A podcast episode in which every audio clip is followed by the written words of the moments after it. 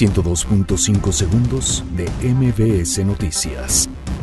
Localizan cinco cuerpos embolsados en Vega de la Torre, Veracruz. Detienen a 14 sospechosos por asesinatos en Uruapan, Michoacán. Andrés Manuel López Obrador descarta declarar guerra contra la violencia. Rosario Robles obtiene nueva suspensión contra orden de aprehensión. Irmarendira Sandoval niega que reciba ingresos de la UNAM.